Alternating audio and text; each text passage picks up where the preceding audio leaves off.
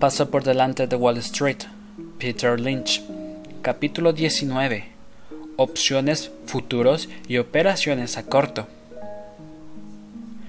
Las inversiones elucubradas se han convertido en algo tan corriente que el viejo lema de compra una acción americana debería cambiarse por compra una opción americana. Invierte en el futuro de América. A día de hoy se traduce como especula en el mercado de futuros de Nueva York. En toda mi carrera inversora nunca he comprado ni un futuro ni una opción, y no consigo imaginarme a mí mismo haciéndolo ahora. Ya es de por sí complicado ganar dinero con acciones normales, como para distraerse en esas apuestas paralelas, con las que me dicen que es casi imposible ganar, salvo que seas un trader profesional. Esto no significa que los futuros no sean de utilidad para el mercado de las materias primas, al permitir que un agricultor fije un precio por su trigo o su maíz en el momento de la cosecha, sabiendo de antemano lo que va a recibir al entregar sus productos, igual que puede hacer el comprador. Pero las acciones no son materias primas, y no existe una relación entre el productor y el consumidor que haga necesaria esa garantía de precios para que funcione el mercado bursátil. En varios informes realizados en Chicago y Nueva York, las dos capitales de los futuros y las opciones, se apunta a que entre el 80 y el 95% de los participantes no profesionales pierden dinero. Estos niveles de probabilidad son inferiores a los que ofrecen los casinos o las carreras, y aún así, persiste la ficción de que se trata de alternativas de inversión razonables. Si estos son inversores razonables, el Titanic era un barco bien gobernado. No hay razón para explicar cómo funcionan realmente los futuros y las opciones, ya que 1. requiere una exposición larga y tediosa, después de la cual usted seguirá igual de confuso. 2. Un mayor conocimiento de ellos podría incitarle a comprarlos. Y 3. Yo tampoco entiendo cómo funcionan los futuros ni las opciones. En realidad, sí tengo algunos conocimientos sobre las opciones. Sé que sus grandes ganancias potenciales atraen a muchos pequeños inversores que no se conforman con enriquecerse lentamente y de este modo optan por empobrecerse por la vía rápida. Ello se debe a que una opción es un contrato que solo sirve durante uno o dos meses, y a diferencia de la mayoría de acciones, con frecuencia expira habiendo perdido todo su valor, después de lo cual el inversor en opciones se ve obligado a comprar otra opción, simplemente para volver a perder el ciento por ciento de su inversión. Repítelo unas cuantas veces y se encontrará usted en un verdadero fregado. Supongamos ahora que usted tiene la absoluta certeza de que en inversión segura está a punto de suceder algo fabuloso y que la buena noticia hará que suba el precio de sus cotizaciones. Quizá haya dado con un tagament, una cura para el cáncer, un incremento de los beneficios o cualquier otro de los fundamentales positivos que ha aprendido a buscar. Ha descubierto la empresa perfecta, lo más parecido a una escalera real que jamás va a encontrar. A continuación, usted echa un vistazo a sus activos y en la cuenta de ahorros solo hay tres mil dólares. El resto está invertido en fondos de inversión que la persona que entiende de asuntos serios de dinero no le permitirá tocar. Usted peina la casa en busca de reliquias que llevar a la casa de empeños, pero el abrigo de visión está plagado de agujeros de polillas. La cubertería de plata sería otra posibilidad, pero su pareja se daría cuenta de su ausencia, ya que este fin de semana tiene prevista una cena. Quizá podría vender el gato, pero no tiene pedigrí. El balandro de madera tiene vías de agua, y nadie daría nada por unos palos de golf oxidados con malas empuñaduras. De modo que todo lo que usted puede llegar a invertir en inversión segura son esos tres mil dólares, solo le llegará para 150 acciones a 20 dólares cada una. Y justo cuando se ha resignado a ello, recuerda haber escuchado algo sobre el notable apalancamiento que permiten las opciones. Habla con su broker y le confirma que las opciones de compra de inversión segura a 20 dólares en abril, que ahora cotizan a un dólar, podrían valer 15 si la acción sube hasta los 35. Invirtiendo de este modo los tres mil dólares, usted podría obtener un retorno de 45 mil. De modo que usted compra las opciones y cada día abre el periódico esperando ansioso el momento en que las acciones empiezan a subir. A mediados de marzo aún no se ha movido nada y las opciones que usted compró por tres mil dólares ya han perdido la mitad de su valor. Le entran tentaciones de vender para recuperar parte del dinero pero decida aguantar, porque todavía falta un mes para que experimenten y pierdan todo su valor. Y esto es exactamente lo que sucede al cabo de un mes. Para colmo, varias semanas después de que sus opciones quedaran en nada, inversión segura empieza a subir. Al final, resulta que no solo ha perdido todo tu dinero, sino que además lo ha hecho habiendo acertado en su elección. Ahí reside la mayor de las tragedias. Usted hizo los deberes y en lugar de recibir un premio por ello, lo ha perdido todo. El resultado de todo ello es un desperdicio total de tiempo, dinero y talento. Otro aspecto desagradable de las opciones es que son muy caras. Tal vez no se lo parezcan, hasta que se dé cuenta de que tiene que comprar cuatro o cinco paquetes para cubrir unas acciones durante un año. Literalmente, Usted está comprando tiempo, y cuanto más compre, mayor será la prima que deberá pagar por él. Y por si todo esto fuera poco, cada compra lleva asociada una generosa comisión para el broker. Las opciones son la gallina de los huevos de oro para los brokers. Un broker que cuente, aunque solo sea con un puñado de clientes activos de opciones, ya tiene un fabuloso modus vivendi. Lo peor de todo es que comprar una opción no tiene nada que ver con poseer una acción de una empresa. Cuando una empresa crece y prospera, se benefician de ello todos sus accionistas, mientras que las opciones son un juego de suma cero. Por cada dólar ganado en el mercado hay un dólar perdido, y todas las ganancias van a parar a manos de una pequeña minoría. Cuando usted compra una acción, aunque sea de un grande riesgo, está contribuyendo en alguna medida el crecimiento del país. Esta es la razón de ser de las acciones. En épocas anteriores, cuando se consideraba que especular con empresas pequeñas era peligroso, los especuladores proporcionaban el capital necesario que pudieran arrancar de las IBM, McDonald's y Walmart. En cambio, ni un dólar del multimillonario mercado de futuros y opciones tiene un destino constructivo.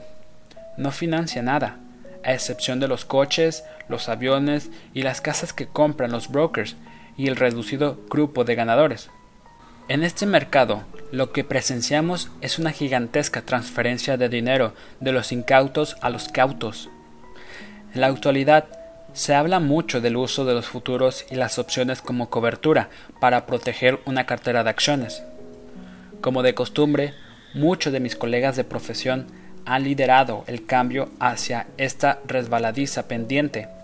Los inversores institucionales han invertido miles de millones en cobertura de cartera para contar con una protección en caso de desastre financiero.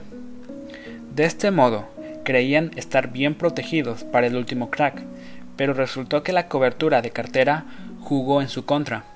Parte del programa de seguridad consistía en vender acciones de forma automática a la vez que compraban futuros, pero la venta masiva hizo caer aún más el mercado, lo que provocó más compras de futuros y más ventas. De entre las posibles causas que llevaron al colapso de octubre, la cobertura de cartera es la principal candidata, a pesar de lo cual muchos inversores institucionales la siguen comprando. Algunos inversores particulares han hecho suya esta mala idea. Compran opciones de venta para protegerse en caso de bajada, pero las opciones de venta también expiran y estás obligado a seguir comprándolas si quieres conservar tu cobertura. Puedes gastar cada año entre el 5 y el 10% de todo tu capital invertido para protegerte de una caída de ese mismo porcentaje. Igual que el alcohólico se siente empujado a la botella de ginebra al probar una inocente cerveza, El inversor que compra opciones como protección a menudo no puede contenerse y más pronto que tarde empieza a comprar opciones por su propia rentabilidad y de ahí pasa las coberturas, las combinaciones y opciones mixtas. Ha olvidado que su interés original eran las acciones. En lugar de estudiar empresas, dedica todas sus horas de vigilia a leer resúmenes sobre market timers y preocupándose por los patrones de cabeza y hombros o vueltas en zigzag. Y lo que es peor, pierde todo su dinero. Warren Buffett opina que los futuros y las opciones sobre acciones deberían ser ilegalizados, y yo estoy de acuerdo con él. Operar a corto. Sin duda, habrá oído hablar de esta vieja y extraña práctica que permite ganar dinero con una acción que baja. Operar a corto es lo mismo que pedir algo prestado a los vecinos, venderlo y embolsarte el dinero. En algún momento sales a comprar el mismo objeto, lo devuelves a tus vecinos y nadie se entera de lo sucedido. No es exactamente un robo, pero tampoco es del todo amable. Se trata más de bien de pedir prestado con intención dilectiva. Lo que pretende el inversor a corto es vender el objeto que le han prestado a un precio muy elevado, para luego recuperarlo a un precio muy bajo, quedándose con la diferencia Supongo que se puede hacer con cortadoras de césped y mangueras de jardín, pero funciona mejor con acciones, sobre todo si son acciones con precios inflados. Por ejemplo, si usted se hubiera dado cuenta de que Polaroid estaba sobrevalorada cuando cotizaba 140 dólares, podría haber vendido mil acciones a corto, lo que supondría un ingreso inmediato de 140 mil dólares en su cuenta. Después podía haber esperado a que el precio cayera hasta 14 dólares, comprar de nuevo las mil acciones por 14 mil dólares e irse a casa con 126 mil dólares más rico. La persona a quien tomó prestada las mil acciones nunca se percatará de la diferencia. Este tipo de operaciones se hacen sobre el papel y las gestiona un broker. Invertir en el lado corto es tan sencillo como hacerlo en el lado largo. Antes de que nos entusiasmemos demasiado con esta idea, hay que señalar algunos inconvenientes bastante serios de operar a corto. Durante todo el tiempo que dura el préstamo de las acciones, quien recibe los dividendos y los demás beneficios es su legítimo propietario, de modo que ahí ya se pierde algo de dinero. Además, no podemos gastarnos el dinero procedente de una operación a corto hasta que hemos recomprado las acciones y cerrado la operación. Volviendo al ejemplo de Polaroid, usted no podría haber tomado sus 140 mil dólares y largarse a Francia a pasar unas largas vacaciones. Está obligado a mantener un saldo suficiente en su cuenta de valores para cubrir el valor de las acciones con las que opera a corto. Dado que el precio de Polaroid bajó, podría haber sacado parte del dinero, pero ¿qué hubiera ocurrido si Polaroid hubiera subido? En tal caso, tendría que haber puesto más dinero para cubrir su posición. Lo que me da miedo de invertir en el lado corto es que incluso estando convencido de que una empresa se encuentra en un estado lamentable, puede que otros inversores no se den cuenta de ello, e incluso es posible que suban su cotización.